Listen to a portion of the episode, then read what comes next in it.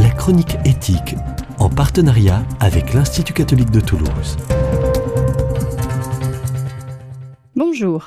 Après la remise la semaine dernière du rapport du Comité consultatif national d'éthique, rendant un avis sur l'évolution des lois bioéthiques à venir, il me semble intéressant de préciser en quoi le débat éthique concernant la médecine et la science est aujourd'hui essentiel.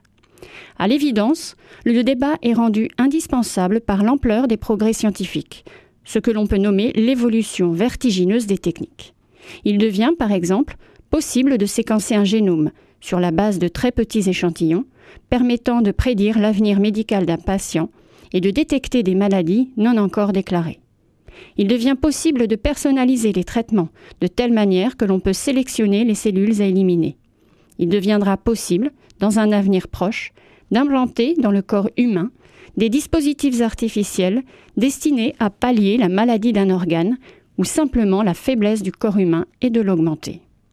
Ces techniques suscitent de telles attentes dans la société, chez les patients, leurs proches et chez tout un chacun, qui espère ainsi éviter les affres de la maladie, qu'on en oublierait presque qu'elles mettent en tension des valeurs et principes également respectables.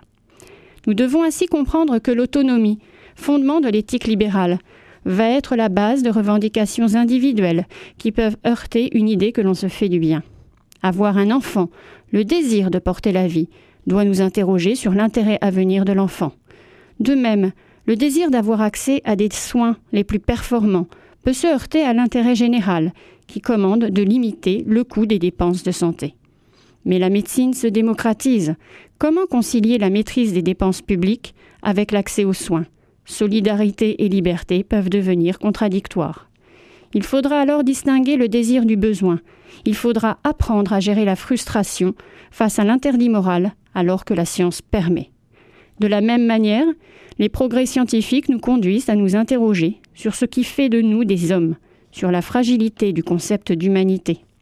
On pense immédiatement à l'homme augmenté, qui permet de dépasser les conditions biologiques initiales.